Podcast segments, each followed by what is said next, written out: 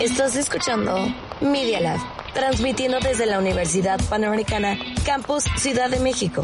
Augusto Rodán, número 498, Insurgentes Miscual. Benito Juárez, 03920. Escuchas Media Lab. Los hechos, comentarios y opiniones expresadas en este sitio y programas son responsabilidad de quienes lo emiten. Y no reflejan en ninguna circunstancia el punto de vista de la Universidad Panamericana. De sus autoridades y o representantes legales.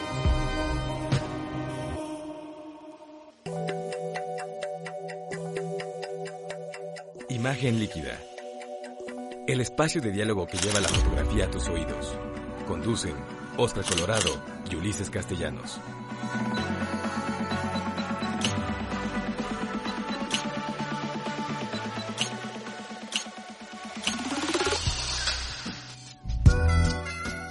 ¿Qué tal amigos? ¿Cómo están? Hoy empezamos a las, son las 11 y 6 de la mañana en imagen líquida, un poquito retrasados, ustedes disculpen, eh, pero bueno, ¿qué creen que ya la Ciudad de México se está, está pues como retornando a esto que se da en llamar la nueva normalidad? Por aquí Lourdes Almeida ya me hizo favor de mandar un mensajito en WhatsApp diciéndome, hoy va a haber imagen líquida. Claro que sí, mi querida Lulu, aquí estamos ya muy puestos. Y bueno, pues nuestro querido Ulises está un poquito detenido, viene en tránsito. Este vamos a comenzar el programa, pero él se va a unir un poquito más adelante. Pues me da mucho gusto saludarlos y platicarles que en este número 127, este es el episodio 127 de Imagen Líquida en la décimo primera temporada pues les quiero platicar que vamos a hablar de fotografía y surrealismo. Un tema apasionante, interesantísimo, se lo vamos a dedicar a esta a esta corriente, en cómo se inserta la fotografía en esta corriente tan importante de las vanguardias. También Ulises nos va a hablar de su tema de la semana en Bitácora Visual y pues esto lo vamos a tener en el programa del día de hoy. Y recuerden que pueden escucharnos en iTunes, nos pueden escuchar también en Spotify. Estamos presentes en estas dos plataformas, solamente con que busquen imagen líquida, ahí lo van a poder ver. Y recuerden que nuestros episodios están disponibles, todos los episodios, en Mixcloud com diagonal imagen líquida. Y esto es la manera más fácil de poder conectarse con nosotros. Voy a echarle un vistazo súper rápido aquí a nuestro Facebook Live a ver si nos pueden eh, estar viendo y Aquí vamos, sí. Bueno, ¿qué les eh, ahorita en lo que vemos, ¿qué te parece, mi querido Moy? Si nos vamos a nuestro primer corte, regresamos en un minutito. No te vayas. En un momento regresamos a Imagen Líquida. Continuamos en imagen líquida. Historia de la fotografía.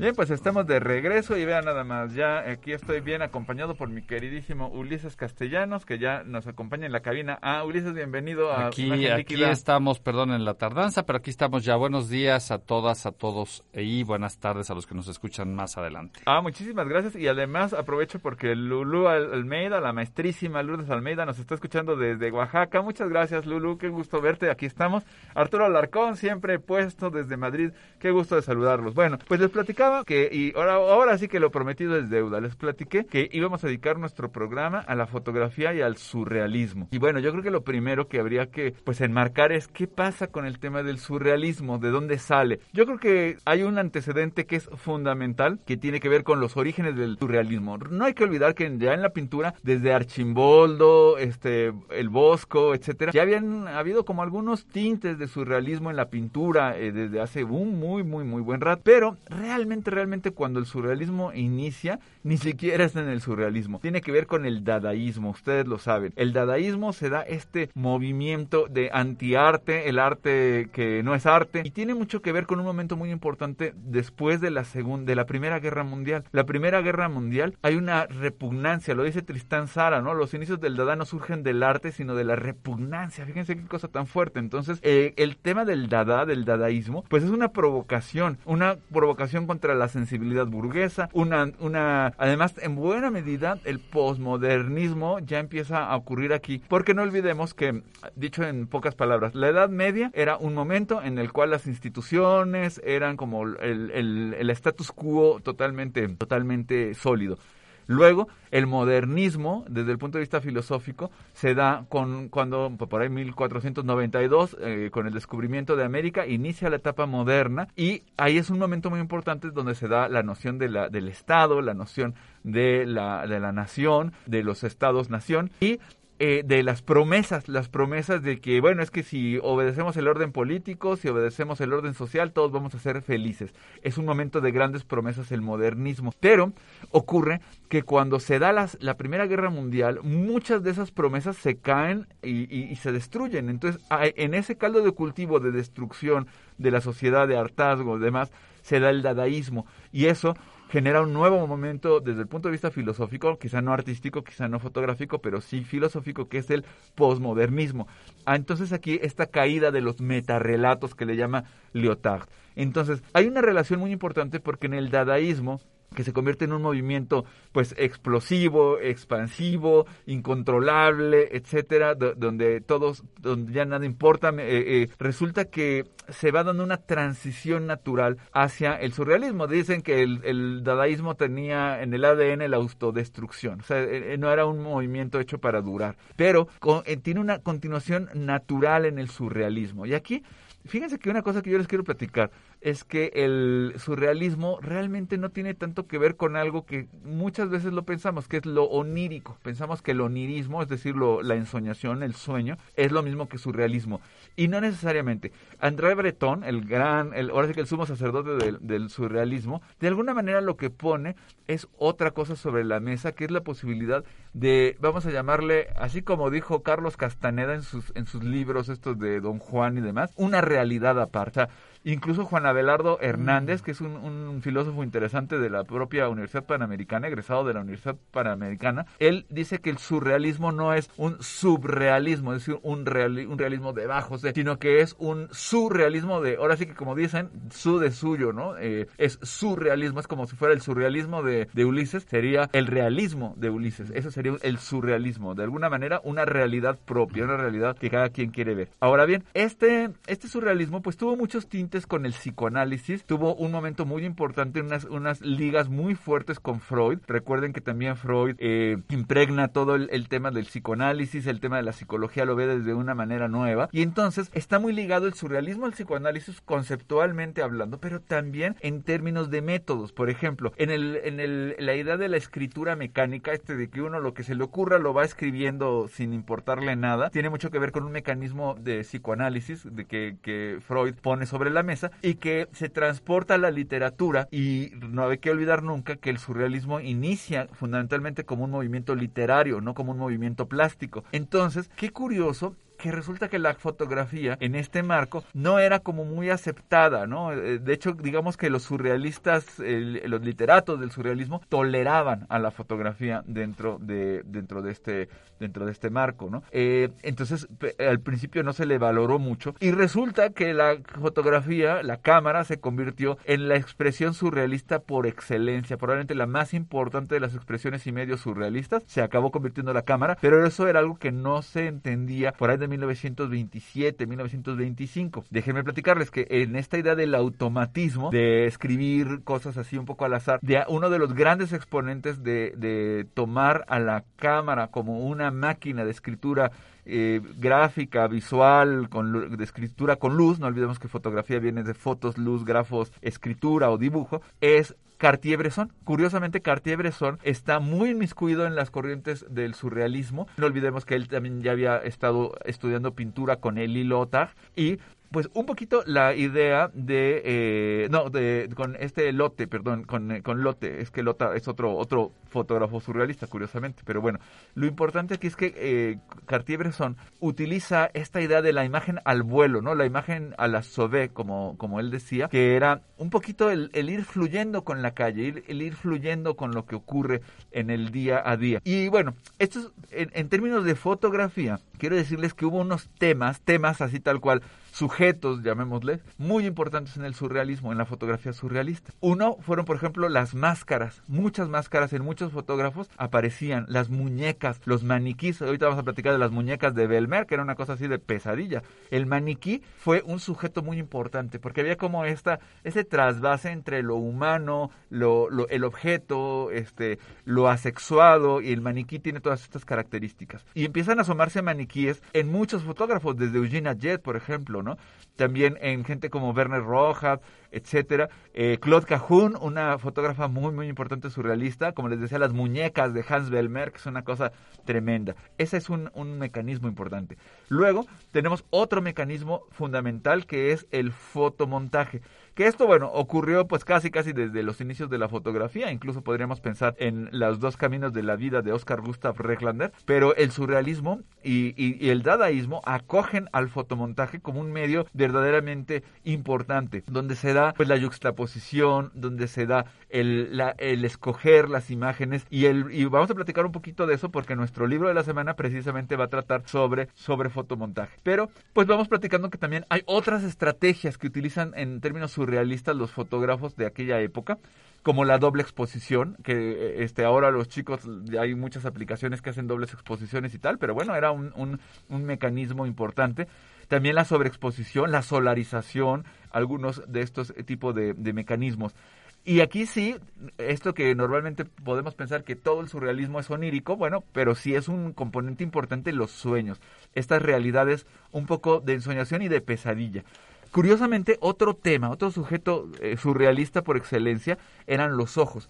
Y seguramente los amigos que nos están viendo recordarán estas fotografías. ¿Te acuerdas esta escena de en el laberinto del fauno que se que tiene las manos en los en este en los, ojos, de las manos. Bueno, pues eso es un asunto claramente surrealista. Viene del surrealismo. Esto no se lo inventó Guillermo del Toro. Viene del surrealismo. Y también, también en esta, este, en este tema de los ojos, tú te acordarás, eh, Una escena horrible, la del ojo sí, cuando, ese. No, el ojo ah, la del, eh, la del ojo, este, que solo es una toma. En el perro andaluz de, que la vi de chico y no la puedo olvidar. Claro, es, es una escena tremenda, súper fuerte. bueno, pues es que está gravitando en esos temas este, del surrealismo, desde luego la pesadilla, el ojo y demás, ¿no? Entonces, también recordarán una, una fotografía muy famosa del maestro don Manuel Álvarez Bravo, la de parábola óptica, donde aparece ah, aparece un ojo, pero además está en está en espejo la imagen, ¿no? Esa es una una típica imagen y no olvidemos que eh, André Breton estuvo en México, el sumo sacerdote del surrealismo estuvo en México, dijo en su momento que México era el país eh, surrealista por excelencia, de ahí viene esa idea pero además también él, digamos que ficha, le echa el ojo a Manuel Álvarez Bravo que, y lo llega hasta publicar en Minotauro, en Minotauro, que era la, la gran eh, publicación surrealista en Francia. Entonces, bueno, pues por ahí tenemos este, este primer asunto. Les quiero platicar, antes de hablar, porque esto lo vamos a platicar en el siguiente segmento, quiero ver nada más cómo andamos de los tiempos, déjenme ver, porque como cambiamos un poquito la escaleta, no sé si todavía tenemos tiempo. Bueno, déjenme platicarles porque vamos a hablar de los exponentes del, surrealismo y esto lo vamos a ver en el siguiente segmento. Pero yo sí les quiero contar que el surrealismo pues tuvo un momento muy muy duro cuando llega la Segunda Guerra Mundial. La Segunda Guerra Mundial le dio en la torre, le dio en la, en, eh, destruyó la mitad de las cosas en el arte. Acabó con el sueño. Acabó con el sueño, este despertó al, del sueño a todo el mundo y también con eso se fue el, el surrealismo. De hecho, realmente se, se habla del surrealismo del exilio de 1939 a 1945, pero ya para 1946 la cosa va en picada y realmente todo indica que la muerte real del surrealismo se da con la muerte este, física de, de André Breton. O sea, en ese momento ya no hay más surrealismo. Entonces, bueno, pues ese es un tema importante. Y como les platicaba, la fotografía al principio no parecía muy surrealista, o sea, como que eh, se pensaba que más bien era un tema de literatura. Pero ahora hemos ido revalorando a la fotografía por una razón muy sencilla.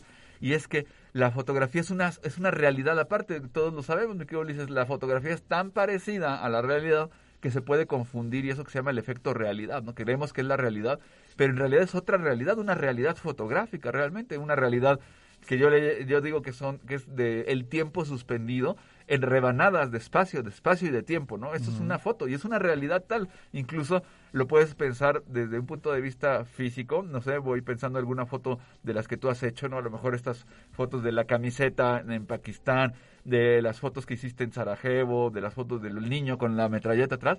Bueno, eso fue un instante que tú capturaste, pero que tiene una realidad propia, una vida propia, un, incluso una diégesis, ¿no? Este, un relato que está imbuido en la foto que existe dentro de un imaginario y que además también en el caso de que cuando has hecho copias de esas fotos o que incluso las que tú me has hecho favor de regalar, pues tiene una realidad este física, están impresas.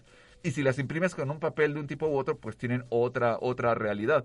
Si hablamos del surrealismo, cada una tiene su realidad, una realidad conceptual, una realidad de representación, de qué quisiste ver tú a través de ese niño con la metralleta jugando, etcétera, de estos niños, me acuerdo mucho esta foto tuya de los niños que están, los que están con el amor y paz, que están como asomándose de una puerta azul. En Jordania. En Jordania. Estas fotos tienen una vida propia, y si quieres verlo así, o sea, tienen su propia vida, tanto en tu mente como lo que ve el observador, como entonces fíjate cómo se va convirtiendo en un montón de realidades. Por eso hoy se revalora la fotografía como el medio por excelencia surrealista, porque tiene su propia realidad donde puede estar la interpretación, donde puede estar la alteración, incluso pensemos de las técnicas que usaba Man Ray, ¿no? El, doble, la doble exposición, la, este, la solarización, ahora sí como se le mete mano mucho antes del Photoshop y el True True contemporáneo, ya se, también se hacían eh, a partir de las propias imágenes reales, también eh, tratamientos y cosas extrañas. Entonces, tampoco es extraño, y lo vamos a platicar, que hoy hay un auge, Ulises, y amigos que nos escuchan, pero brutal, de, de, imágenes que yo no diría que son surrealistas, porque no tienen, no tienen las ligas ideológicas, políticas, de tiempo, etcétera, del surrealismo. Pero hoy hay una especie de, yo le llamo pseudo neorealismo, pseudo neosurrealismo, que vas a ver, eh, Internet está atascado de imágenes que huelen a surrealismo, que no son surrealistas como tales, pero que los temas que platico, ¿no? Las técnicas y todo, están emergiendo y, es, y está floreciendo de una manera impactante en redes sociales. Entonces, esto lo vamos a platicar un poquito más adelante.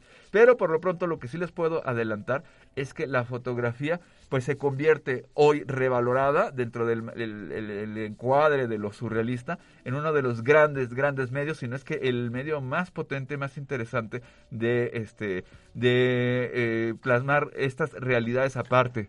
Y bueno, déjenme, voy a, darles algunos saludos rápido porque además tenemos comentarios que están muy interesantes. Nos está mandando eh, saludos Carlos Bencochea, dice que por acá al pie del cañón, muy bien. Margarita Fresco también, qué gusto verte siempre. Eh, Alejandro Sánchez Mociñas, qué padre, qué, bien Alejandro verte. Te, mandamos un saludo a ti, eh, siempre te andamos viendo ahí en las redes. Eh, ¿Quién más? Eli, Elibet Aguilar nos está viendo. Ramón Credi también, todos nuestros queridos participantes del, del diplomado de fotografía documental están aquí. También Javier Buendía nos está viendo desde Inglaterra, también él está en nuestro diplomado. Por aquí, ah, este era el comentario que quería, que quería leer de Lulu. Lourdes Almeida nos dice que Bonfighter, Login Elsa, la baronesa Dada otro personaje muy importante, efectivamente. Ah, Katy, Katy Horna o Katy Horna, ¿no? Este, nos menciona Lulu Almeida, efectivamente. Voy a platicar de los surrealistas mexicanos, desde luego en nuestros siguientes, eh, en nuestros siguientes segmentos. Pili Campos también nos está viendo, Mario Benítez Arciniega también, un saludo para todos ellos. Qué gusto que nos están viendo en nuestra segunda,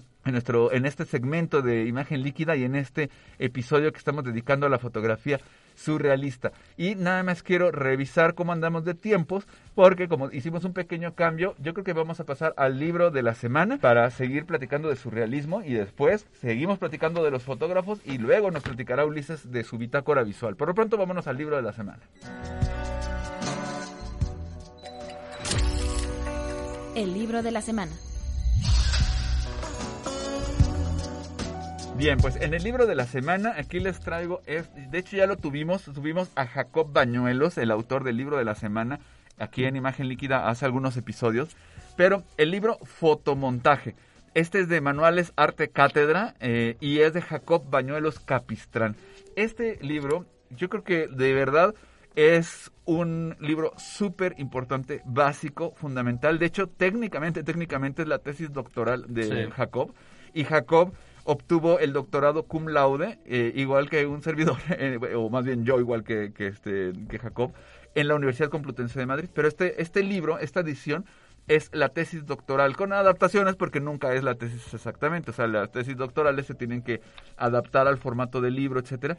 Pero yo quiero decirles algo, este libro lo pueden conseguir fácilmente, no es un libro muy barato, pero sí lo pueden conseguir y es un libro que a mí me parece una riqueza inmensa. Primero, por la gran, gran, gran profundidad con la que trata el tema del fotomontaje Jacob. Él habla del fotomontaje desde el origen, origen, lo que les platicaba un poco desde Oscar Gustav Rechlander, etcétera, los primeros, primeros fotomontajes. Pero luego él se va hasta el siglo XXI, o sea, se va hasta, esta tesis es del 2008, de modo que es bastante reciente, ya tiene, ya tiene 12, 13 añitos, pero aún así ya había internet, ya había redes sociales, ya había un montón de fenómenos que es de los que se da cuenta en el fotomontaje contemporáneo en el libro de, de Jacob. Desde luego el fotomontaje digital está incluido.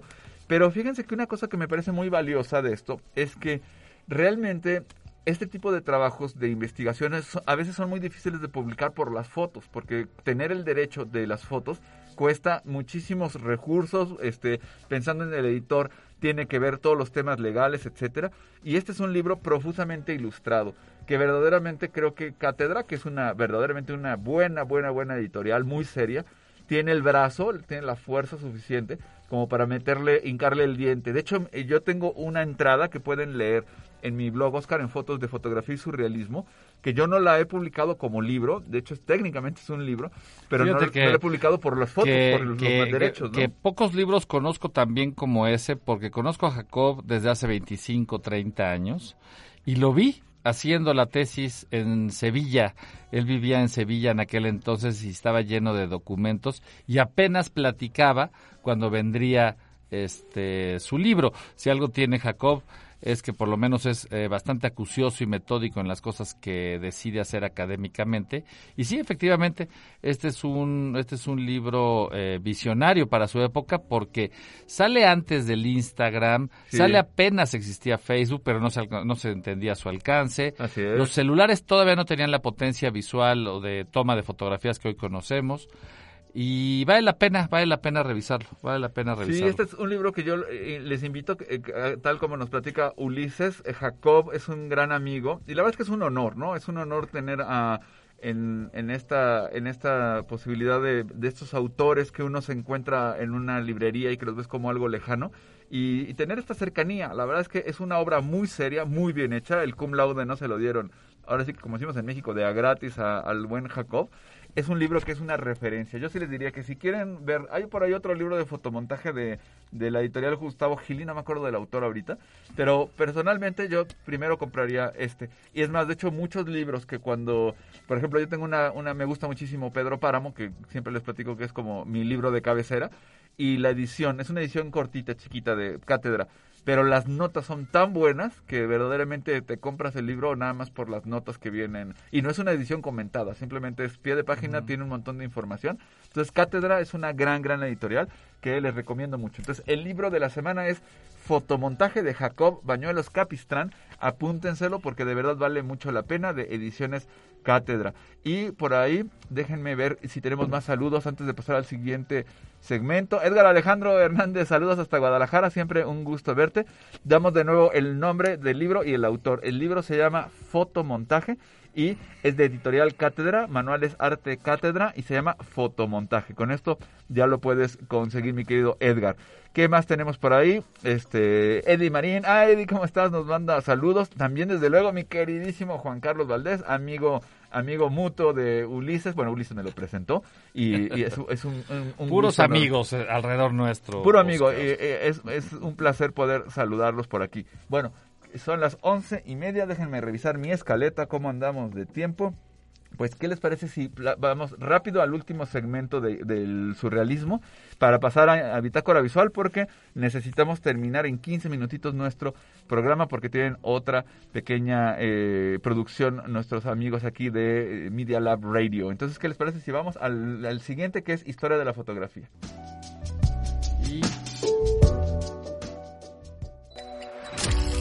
Historia de la Fotografía.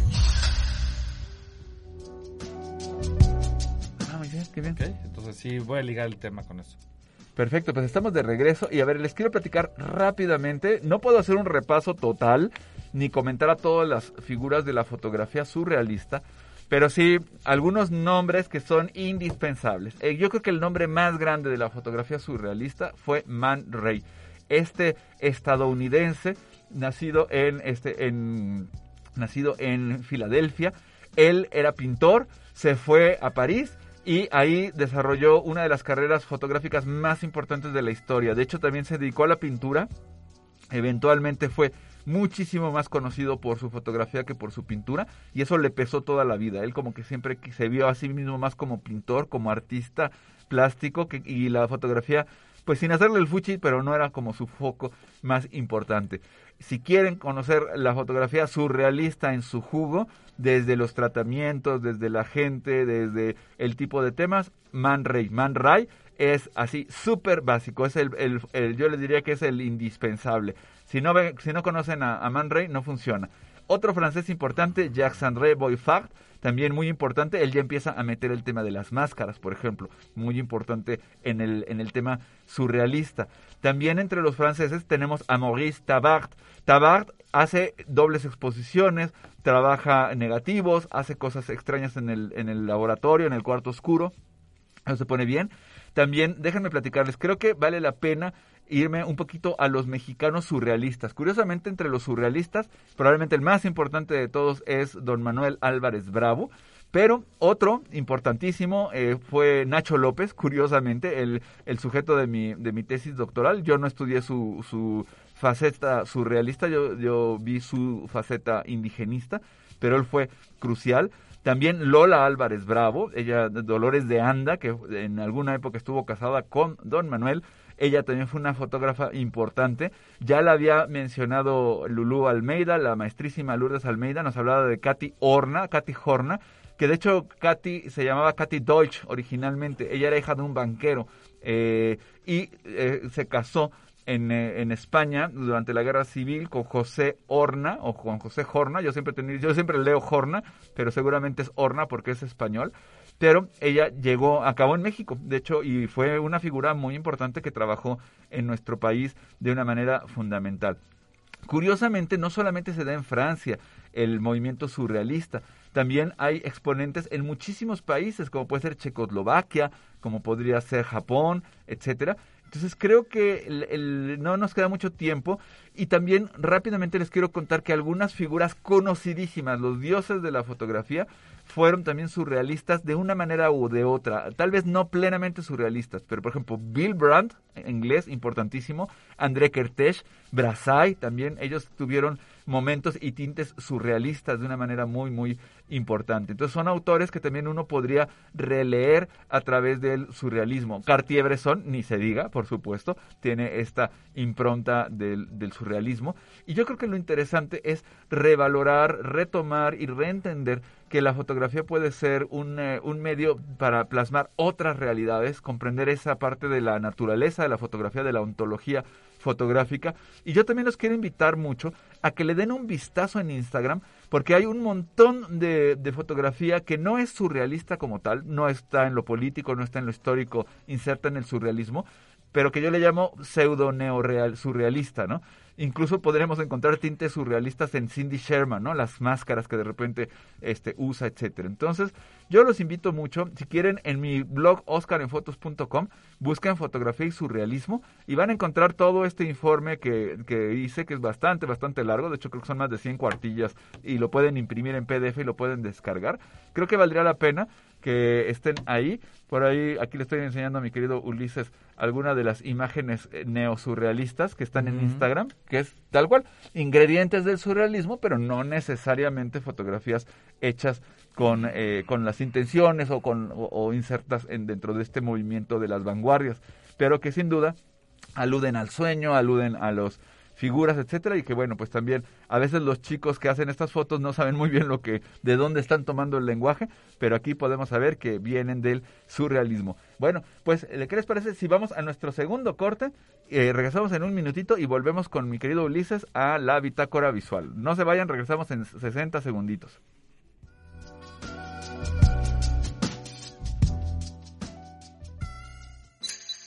No te vayas. En un momento regresamos a Imagen Líquida. Nosotros hacemos podcast, videos, fotos, notas, programas de radio y más. Para conectarte, solo síguenos en www.medialab.up.edu.mx. El Laboratorio de Medios de la Universidad Panamericana, Campus Ciudad de México. Media Lab. La Universidad Panamericana tiene un laboratorio de medios que se llama Media Lab. Media Lab. Experimenta,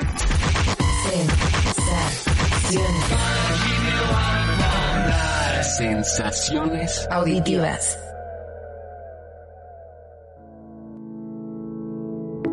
Vivimos en un mundo donde la información es sobreabundante y la mayoría de las veces innecesaria. Somos testigos en tiempo real por medio de las redes sociales de la catástrofe que se vive en nuestra sociedad. En medio del caos y el desorden, muchas veces perdemos de vista los temas que son relevantes. Cada semana escucharás a un personaje relacionado a la política para hablar sobre temas actuales que nos preocupan y corresponden a todos. Soy Diego Minacata, con Abraham Martínez. Esto es Entre Líneas. Escúchanos todos los jueves a las 12. Edita, produce, crea, escribe, actúa, teclea y dale like. Media Lab, el laboratorio de medios que te conecta al mundo. medialab.up.edu.mx. Continuamos en imagen líquida. Bitácora visual.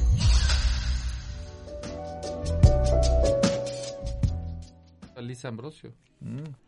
Muy bien, pues estamos de regreso, mi querido Ulises. Este, vamos a platicar de tu bitácora visual. ¿Qué nos tienes preparado para la semana? Sí, pues mira, me pongo a tono precisamente con lo que platicamos y con lo que has estado platicando sobre el sueño, sobre el surrealismo, sobre el neorealismo, realismo.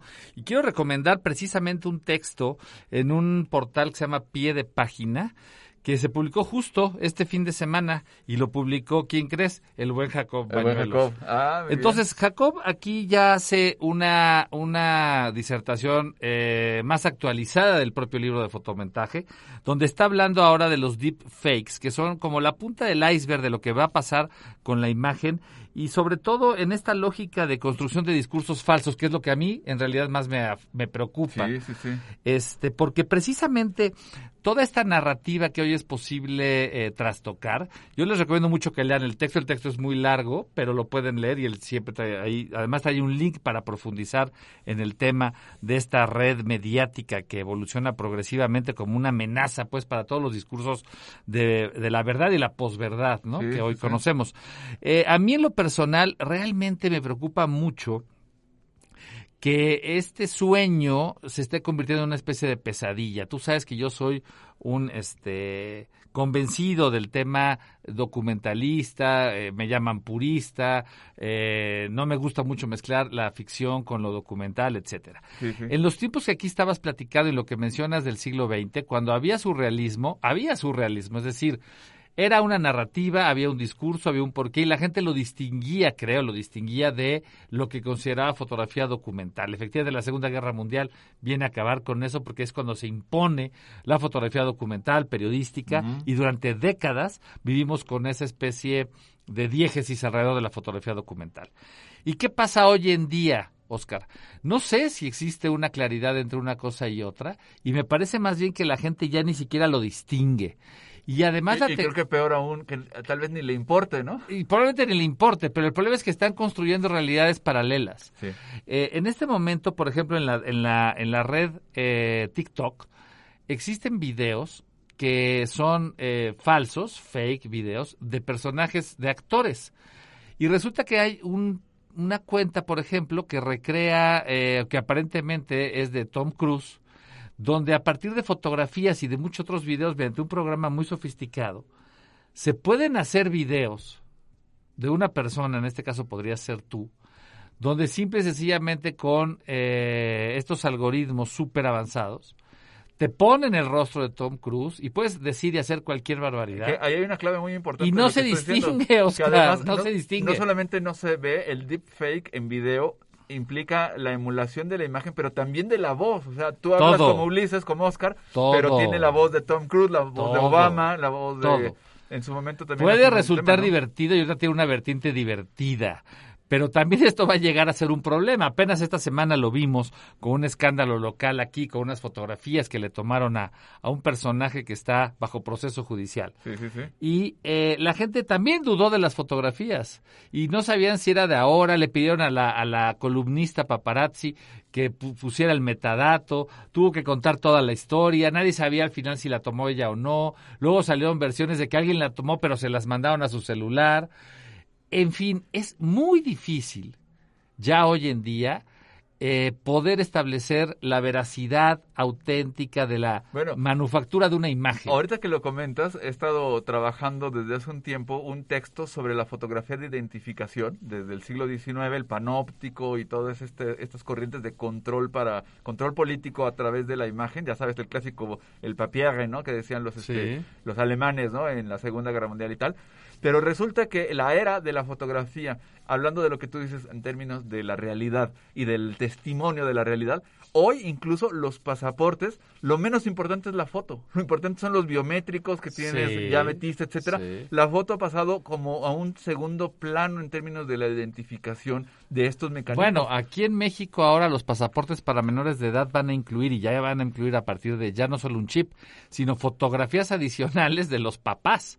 Es decir, ya no basta la fotografía del menor, sino que además hay que hacer toda una correlación de si son los papás, los papás. y yo no lo sé, pero podría ocurrir no sé, a lo mejor así en estas tendencias este, apocalípticas, que a lo mejor algún día los pasaportes ni siquiera tengan foto porque ya no es relevante la foto, ¿no? Que a lo mejor tengan inscrito el ADN, cosas Es que ya es tan falsificable que sí es posible todo. Mira, precisamente en el texto que publica Jacob esta semana en pie de página, y él tiene razón, además de que habla, por supuesto, de las fake news y en general de la desinformación, él mismo plantea que las principales preocupaciones de la deep fake y de, de esto que podríamos llamar en este, en este contexto, esta especie de sueño surrealista, provienen del ámbito de los medios de información. Y por supuesto, nosotros que estamos metidos en los medios y plataformas digitales, en los ámbitos incluso del poder político, de la legislación, de la ética y la tecnología, las deepfakes son un verdadero problema. Son tanto las noticias como las fotografías o como los videos, porque son, son realmente falsos, pero transitan con una aurea de verdad durante un rato. Hacen daño, ¿sabes qué? Es como un virus. Hacen daño mientras la gente lo desmiente o mientras el autor lo desmiente o mientras alguien sale a decir era una broma. Exacto. Fíjate que ya puede haber generado un daño colateral. Ahorita que dijiste eso, ayer leí una cosa y casi con esto ya nos despedimos en dos minutitos. Eh, leí una cosa en el, en el New York Times sobre un estudio de decir el coronavirus, ¿no? Decía unas cosas tremendas. Decía, número uno, que no era una etapa, que el coronavirus era, el COVID era una era y que nos fuéramos acostumbrando a eso, número uno. Y número dos, una cosa que me llamó la atención, dice, el, los virus, los coronavirus y en general los virus, la intención no es matar a su, a su, a su, ellos son huéspedes de un cuerpo, ¿no? No, su intención no es matarnos, su intención es reproducirse. Y si, y si hacemos como la mutación que acabas de decir, el deepfake, etcétera, a lo mejor su, su función en el entorno de, de, precisamente de lo viral dentro de las redes sociales es reproducirse, ¿no? Ah, sí, no ha logrado matar las redes. Mira, yo recomiendo mucho que se asomen al texto este que está en pie de página Jacob, porque entre otras cosas, efectivamente, mira, las preocupaciones son principalmente de tipo ético, Oscar. Eh, de tipo ético, político, tecnológico, y se fundan eh, en, en un hecho que mina la credibilidad final de los documentos de todos los documentos, principalmente los videos, los audiovisuales y los medios de información, por supuesto que nos vemos afectados por eso, porque no hay manera, Oscar, de certificar los hechos.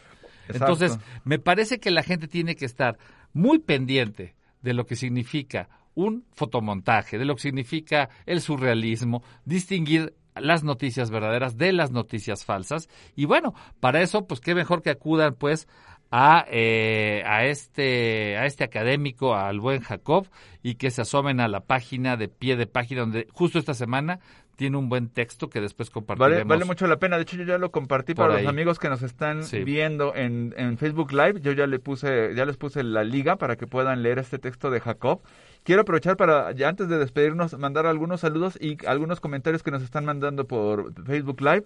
Dice Yolanda, querida Yolanda, ¿cómo estás? Dice, tarde pero sin sueño, ese es el espíritu, de eso se trata, ¿no?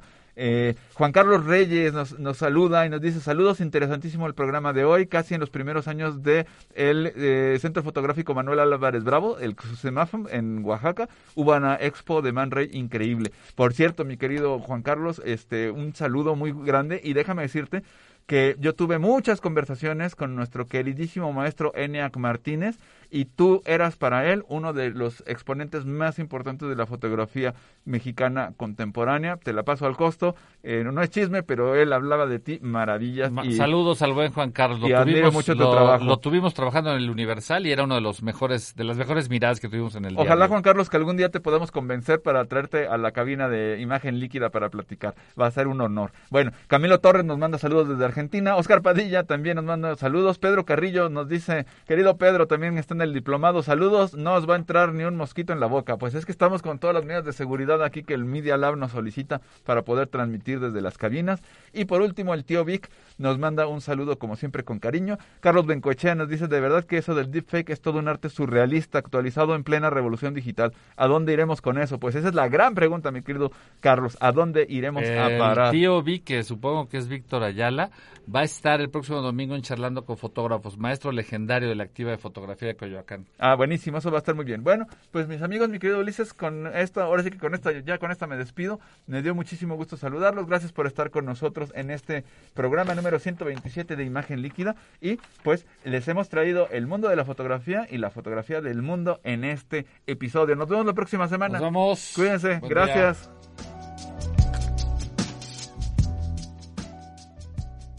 Así presentamos Imagen Líquida. Los esperamos la próxima semana, aquí, en Radio UP. Transmite tu vida.